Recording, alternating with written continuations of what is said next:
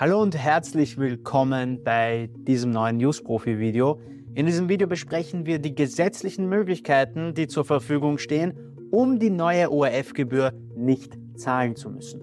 Wenn euch diese Videos gefallen, dann hinterlasst bitte ein Abo und ein Like. Damit ist uns immer enorm geholfen. Wir schauen einerseits auf die gesetzlichen Ausnahmetatbestände und andererseits auf den gesetzlichen Rechtsweg, den man einschlagen kann, wenn keine der Ausnahmetatbestände greifen.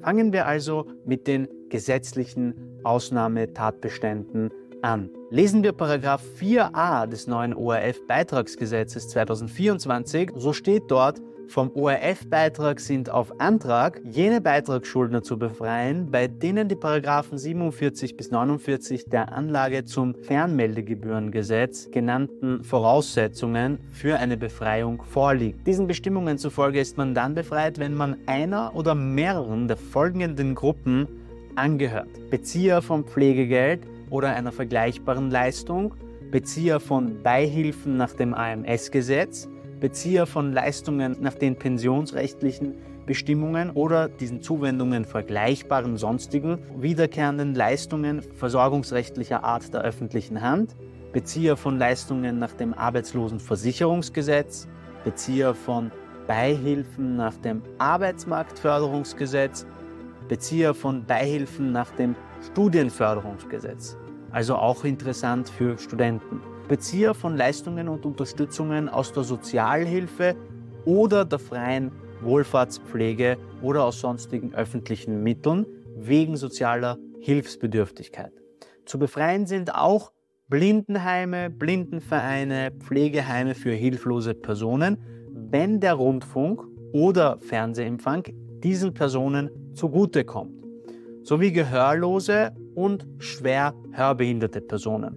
Und auch Heime für solche Personen, wenn der Fernsehempfang diesen Personen zugutekommt. So und jetzt Achtung, die Zuerkennung einer Gebührenbefreiung an Personen, wie eben beschrieben, ist jedoch dann unzulässig, wenn das Haushaltsnettoeinkommen den für die Gewährung einer Ausgleichszulage für einen Ein- oder Mehrpersonenhaushalt festgesetzten Richtsatz um mehr als 12 Prozent übersteigt.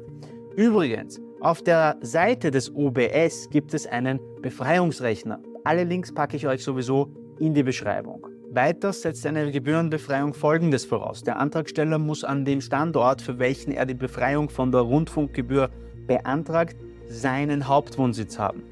Zweitens, der Antragsteller muss volljährig sein.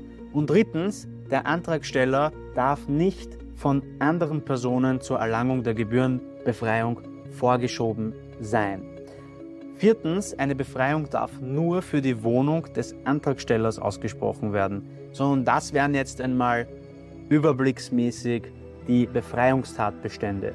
Für die meisten interessanter ist wahrscheinlich das, was jetzt kommt, nämlich die Möglichkeit bzw. den Weg, den man beschreiten kann, wenn man eben nicht befreiungswürdig ist nach den eben erwähnten oder beschriebenen Regelungen. Aber vorher noch eins. An dieser Stelle würde ich mich wirklich gerne bei euch bedanken dass ihr den Kanal mit Likes und Abos und Kommentaren unterstützt. Ich bitte euch alle, abonniert den Kanal, falls ihr das noch nicht gemacht habt. Und zwar, um rechtlich immer up-to-date zu bleiben. Weil es fließt viel Mühe und viel Kraft und viel Recherche in diesen Kanal hinein.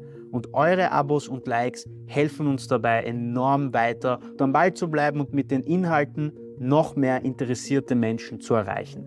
Also vielen Dank für euer Abo und eure Likes. Es gibt jetzt einige Anwälte, die sich in dieser Sache besonders bemühen. Ich habe mir angeschaut, was diese sagen. Hierbei reichen die Vorschläge auch von Auskunftsersuchen auf Basis der DSGVO bis hin zum Rechtsweg zum Verfassungsgerichtshof, der im Idealfall das Gesetz kippt. Einer dieser Anwälte ist etwa Dr. Michael Brunner, der sogar Vorlagen zum Download erstellt hat, dessen Vorschlag bzw. dessen Weg ich hier mit euch durchgehen möchte. Ein Rechtsweg, den man demzufolge also gehen kann und der nun durch Dr. Brunner, aber auch andere Juristen vorgeschlagen wird, schaut wie folgt aus. Ihr bekommt in erster Linie eine Zahlungsaufforderung von der ORF Beitragsservice GmbH. Das ist die Nachfolgerin der GIS zur Zahlung des ORF-Beitrags. und dann habt ihr 14 Tage Zeit, einen Antrag auf Bescheiderlassung zu stellen. Damit fordert ihr die OBS GmbH quasi auf, einen Bescheid zu erlassen. Denn das ist für den nächsten Schritt wichtig. Ihr braucht nämlich den Bescheid, um nach den Spielregeln des öffentlichen Rechts diesen dann entsprechend weiter bekämpfen zu können. Sofern dann dieser Bescheid erlassen wird, kann dagegen innerhalb von vier Wochen ab Zustellung eine Beschwerde an das Bundesverwaltungsgericht eingebracht werden. Daraufhin kann dann das Bundesverwaltungsgericht entscheiden, ob es der Beschwerde Folge leistet oder nicht. Während das Verfahren läuft, muss aber aufgrund der aufschiebenden Wirkung noch keine ORF-Gebühr bezahlt werden. Die Beschwerde kann auch gleichzeitig mit dem Antrag an den Verfa Verfassungsgerichtshof versehen werden, das ORF-Beitragsgesetz bzw. Teile davon auf seine Verfassungsmäßigkeit beim Verfassungsgerichtshof zu überprüfen. Wenn das Bundesverwaltungsgericht der Meinung ist, dass das Gesetz, auf dem der Bescheid beruht, verfassungswidrig sein könnte, muss er es dem Verfassungsgerichtshof sogar weiterleiten. Wenn nicht, dann wird die Beschwerde abgewiesen vom Bundesverwaltungsgericht und sollte sie abgewiesen werden, ist dann immer noch nicht Endstation, sondern könnte man binnen sechs Wochen weiter zum Verwaltungs- bzw. Verfassungsgerichtshof ziehen. Zu dem Ganzen sollen auch Vorlagen bereitgestellt werden, die ich jedoch jetzt noch nicht gesehen habe. Interessant ist für mich auf jeden Fall bei der Beschwerde, welche Gründe in dem Muster vorgegeben werden. Denn diese müssen auch mitgeliefert werden. Diese liegen mir aber, wie gesagt, nicht vor. Die Beschwerde muss nämlich neben anderen Voraussetzungen die Gründe, auf die sich die Behauptung der Rechtswidrigkeit stützt, beinhalten. Das können unter anderem Verstöße gegen das Verfahrensrecht sein, gegen materielles Recht, also inhaltliches Recht oder auch Unionsrecht sein. Aber was genau da am besten passt, könnt ihr auch gerne in die Kommentare schreiben.